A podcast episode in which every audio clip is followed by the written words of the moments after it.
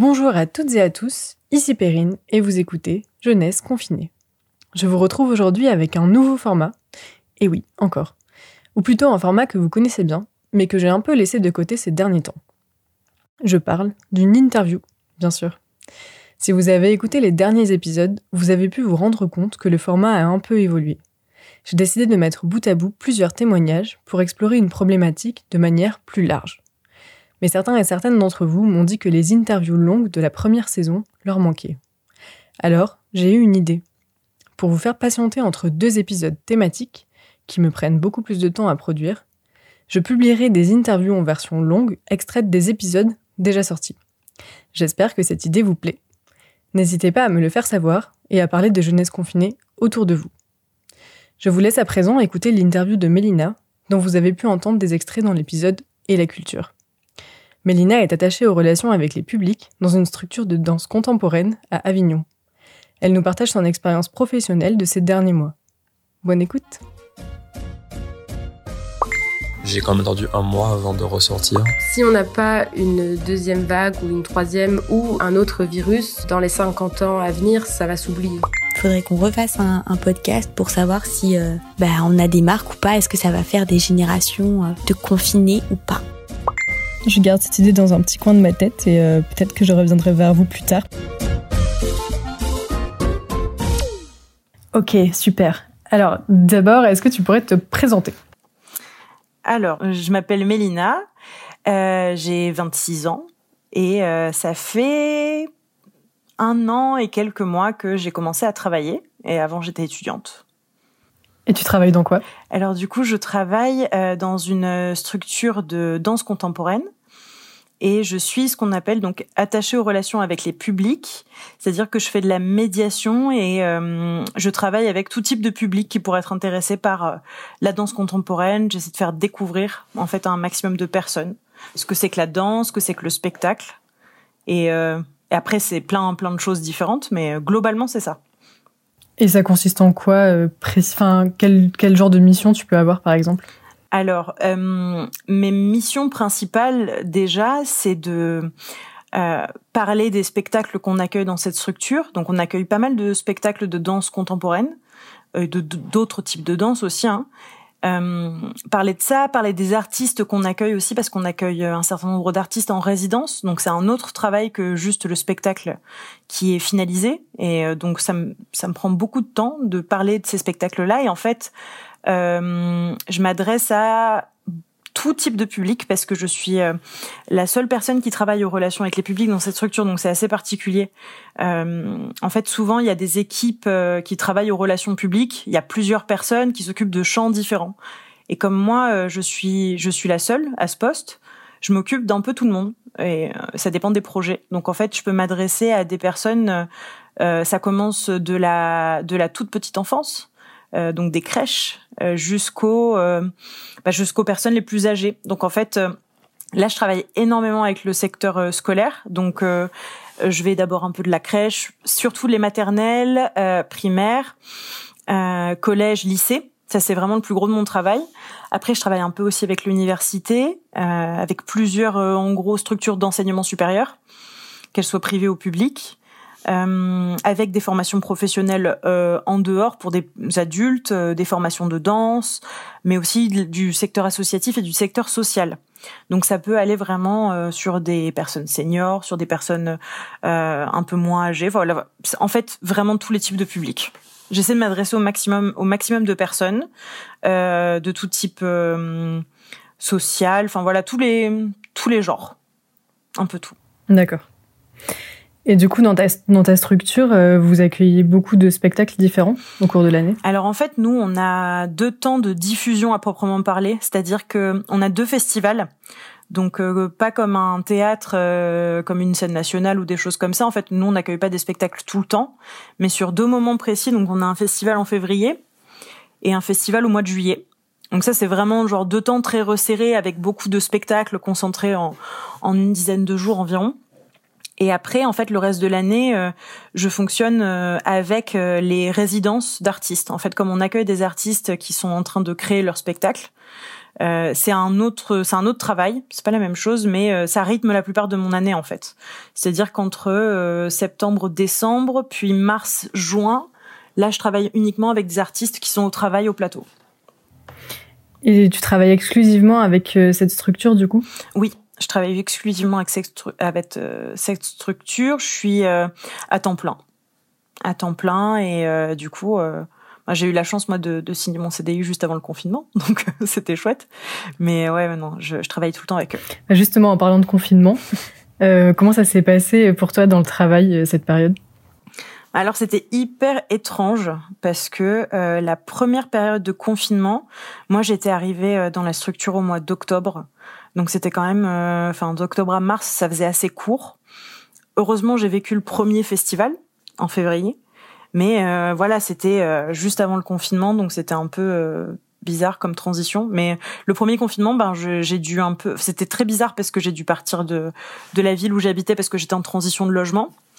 Donc c'était un retour chez les parents, donc c'était assez bizarre parce que là je rentrais vraiment dans la vie active à fond et et oui d'être coupé comme ça de, de toute l'équipe, de des bureaux et puis pour le coup moi je suis tout le temps en vadrouille, en train d'aller rencontrer des gens, en train de faire plein de choses.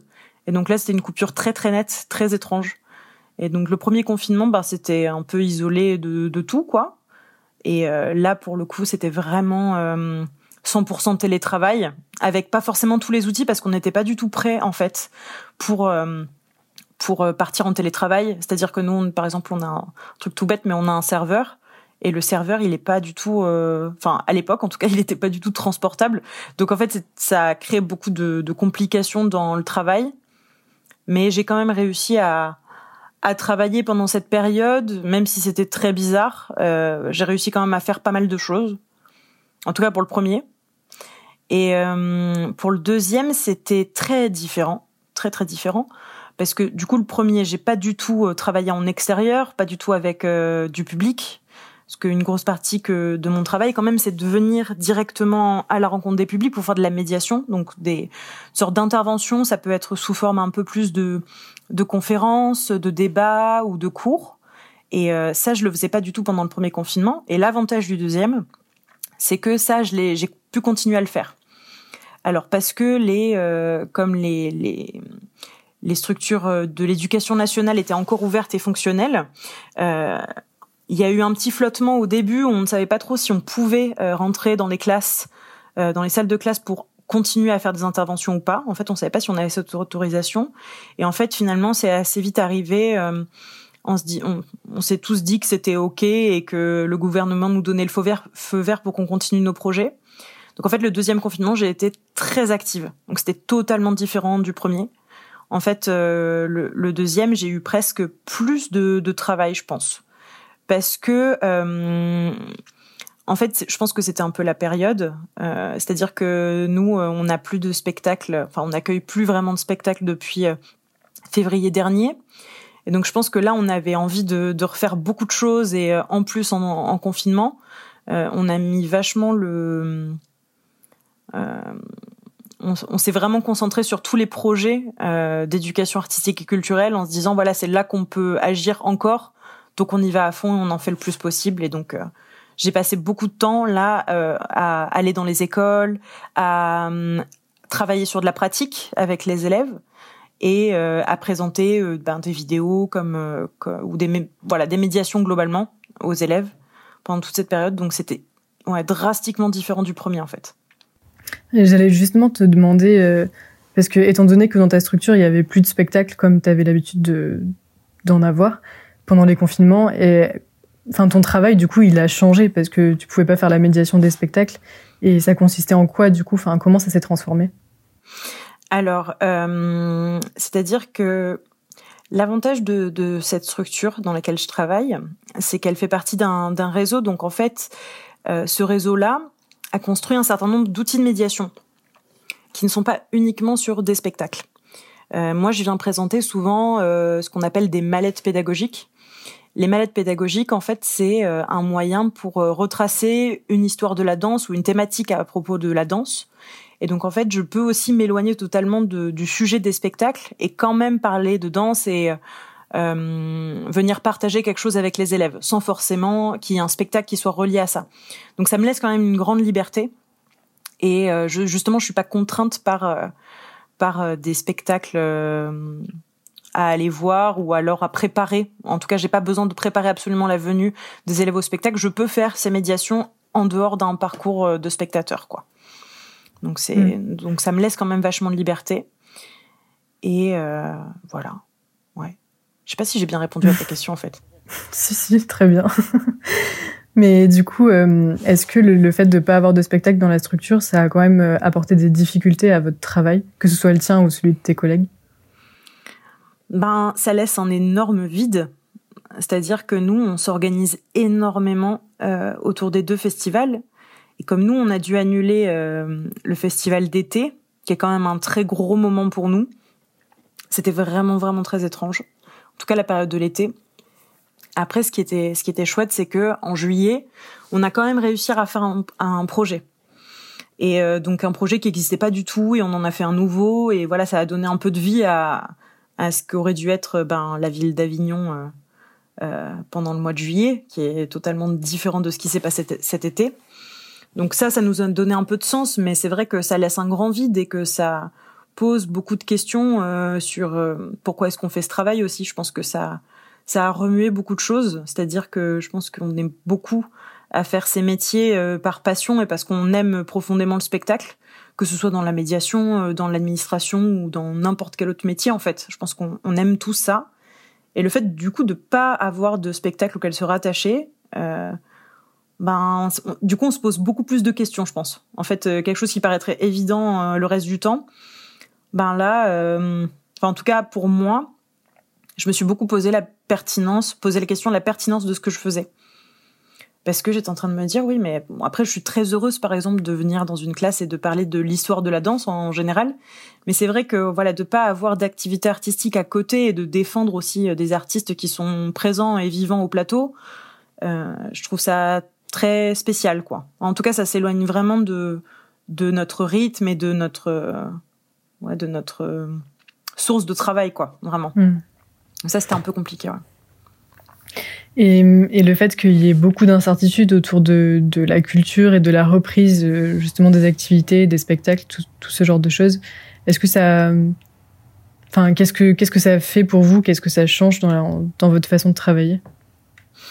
Alors, euh, donc l'avantage là de la dernière période, parce que c'est vrai que avant les vacances euh, euh, du mois de décembre, avant les vacances de Noël, moi j'étais encore vachement sur un rythme de médiation, donc beaucoup d'interventions à l'extérieur. Donc en fait, je me suis moins posé la question, je pense, et on était vraiment dans une énergie collective et et très forte de se dire on va quand même faire notre festival au mois de février et on est presque certain que ça va aller quoi.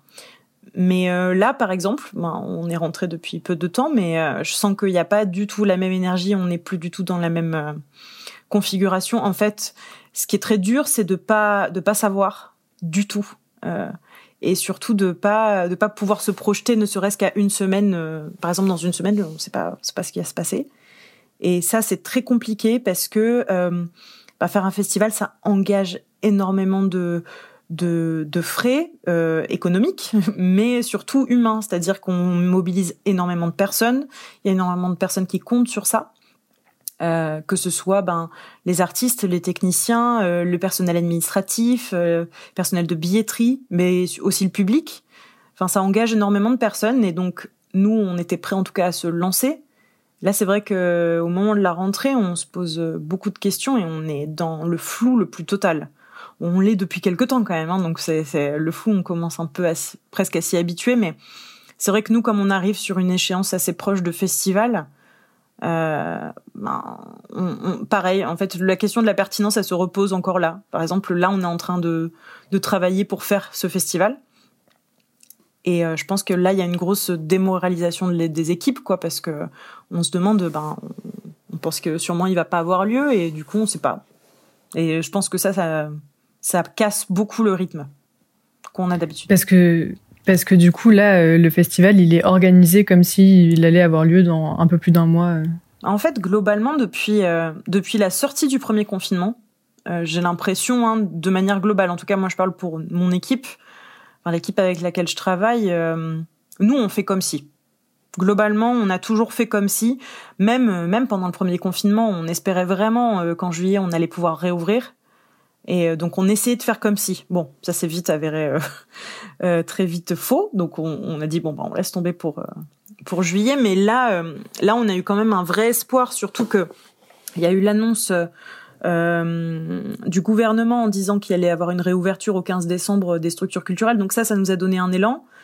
Et que cet élan-là soit aussi coupé rapidement et de manière aussi euh, catégorique, là, ça nous a mis un, un vrai coup. Et, et même si on essayait de faire comme si, euh, je pense qu'on a on a réussi à faire comme si euh, juste euh, jusqu'aux vacances de Noël, mais là là je pense qu'on n'arrive plus à tellement être dans cette optique. On essaie encore de je crois de de rattraper un peu d'élan de motivation, mais mais le comme si il est plus évident du tout. Surtout avec le flou des annonces quoi, parce que tout tout arrive par voie parfois par voie de presse, parfois par écho, euh, bouche à oreille, et donc en fait on on sait pas où on va quoi. Hmm. Et du coup, toi, depuis le depuis le début de de toute cette période, on peut dire que c'est une seule et grande période, je pense. Il euh, n'y a aucun moment où tu as arrêté de travailler au final Alors un peu quand même. Euh, disons, c'était à quel moment? Je crois que c'était avril. Mi-avril à peu près, j'ai commencé un petit peu à avoir un peu de chômage partiel. En fait, au début, c'était un peu compliqué parce que bah, on a essayé de travailler quand même euh, sur le festival de juillet, puis après, vite, on s'est rendu compte que ça allait être annulé. Donc, on a commencé un petit peu de chômage partiel, mais ça a été très euh, diffus, en fait, très peu. Parce que euh, même si, même si l'activité globalement était en baisse, il y a quand même une grosse charge de travail, surtout que nous, on est une petite structure, on est une équipe de, de six permanents avec 7-8 euh, personnes qui sont là un petit peu euh, de manière euh, ponctuelle. Et donc on est une petite équipe, donc on a toujours beaucoup de charges de travail, beaucoup de choses à faire et toujours des choses un peu à rattraper qu'on est toujours en train de courir après le temps. Donc finalement même ce temps-là libre était un peu une opportunité pour nous. Donc c'était compliqué de vraiment partir en télétravail complètement. Donc on l'a été un tout petit peu. Moi je crois que la, la période où j'ai été le plus en télétravail c'était le mois de juillet, vraiment la fin du mois de juillet et encore pas totalement. Donc euh, jamais, j'ai jamais vraiment complètement arrêté. Jamais. Hmm. Et euh, est-ce que tu, tu, dirais que tous ces événements ont changé ton rapport euh, à ton travail? Je, je, pense qu'il est encore un peu tôt pour le dire. En fait, c'est étonnant parce que je crois que j'ai même pas eu encore le temps de me dire de vraiment me, me positionner justement sur mon rapport à mon travail parce que ça faisait tellement peu de temps que j'avais vraiment commencé que du coup je sais pas s'il a vraiment changé en fait. Je, crois que je me suis pas tellement posé la question. Je crois que ça commence à arriver un petit peu parce que euh, je pense que ce qui était un peu inquiétant là, surtout dans le deuxième confinement, c'est que euh, j'avais l'impression que le travail prenait une place très très importante, peut-être un peu trop importante, parce que ben voilà c'était impossible d'avoir d'interaction sociale en dehors justement des temps de, travail parce que c'était ce qui était autorisé par le gouvernement. Donc euh, euh, pas de temps de voilà de pas d'échappatoire en fait pas de possibilité justement enfin moi qui aime énormément aller au cinéma au théâtre euh, et puis bouger un peu partout là ben c'était réduit énormément réduit entre le domicile et le travail et je trouve que justement le travail à ce moment-là prend une place euh, un peu trop importante. Après, c'est cette période-là qui fait que, mais, euh, mais euh, ouais, c'est un peu compliqué pour moi, je pense, de répondre à cette question parce que je suis pas encore fixée, je crois. Je suis pas encore fixée. Peut-être que après, après la période, j'arriverai à avoir un retour, mais là, là, c'est compliqué. Ouais. Oui, parce que en plus, enfin, c'est un peu ce que tu as dit au début, mais au final, tu as passé plus de temps à travailler dans des conditions particulières que dans des conditions normales en fait. Exactement. Bah, c'est drôle la dernière fois avec l'équipe, on, on, se faisait un peu la réflexion. Ils me disaient, ils, m'ont dit parce que ça, ça a fait un an là en octobre. Ils m'ont dit bon bah ça y est t'as fait un tour de piste. Je leur ai dit bah oui mais un tour de piste un peu bizarre mais un tour de piste quand même quoi. Donc euh, ouais c'est étrange par exemple. Euh, du coup j'ai aucune réelle connaissance de mes rythmes de travail dans l'année parce que voilà, c'est un travail qui est assez rythmé entre les festivals et des temps forts aussi d'action culturelle pour moi. Et euh, du coup, je, je les connais pas du tout en fait ces rythmes.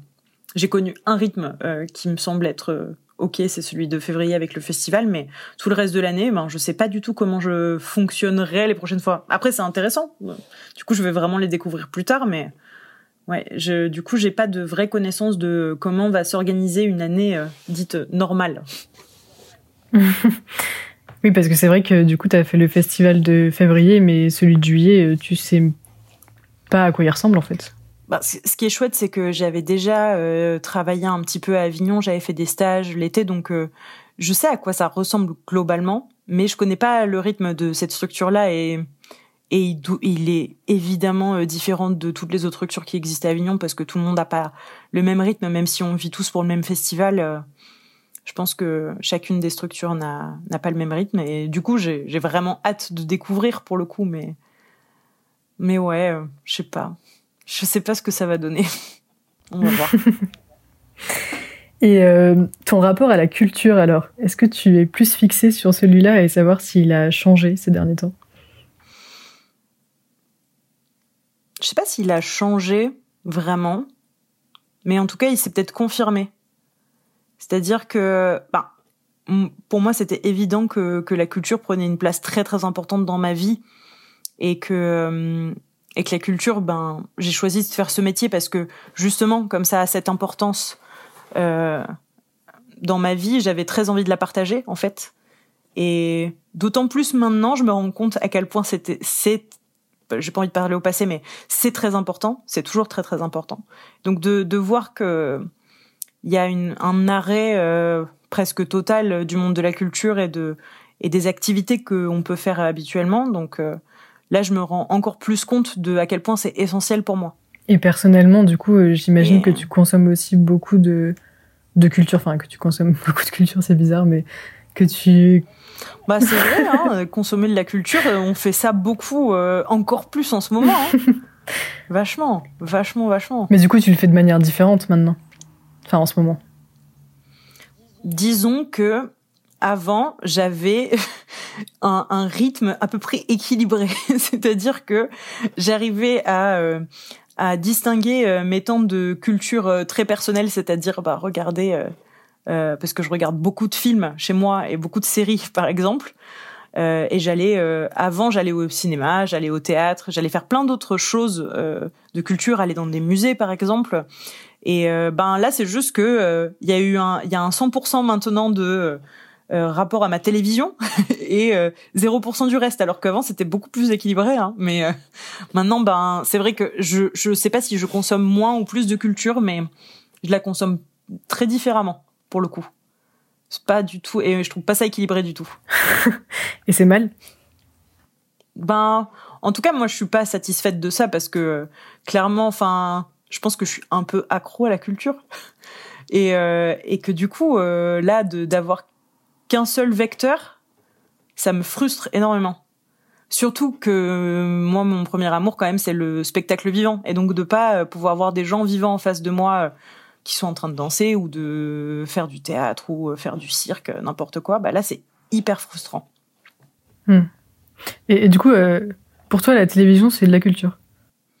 Bah, dans le sens où l'appareil, c'est la télévision. Moi, j'essaie de regarder beaucoup de cinéma plutôt de films, euh, de séries. Euh, je considère que maintenant, pour moi, la série euh, est un exercice aussi qui se rapproche beaucoup plus du cinéma.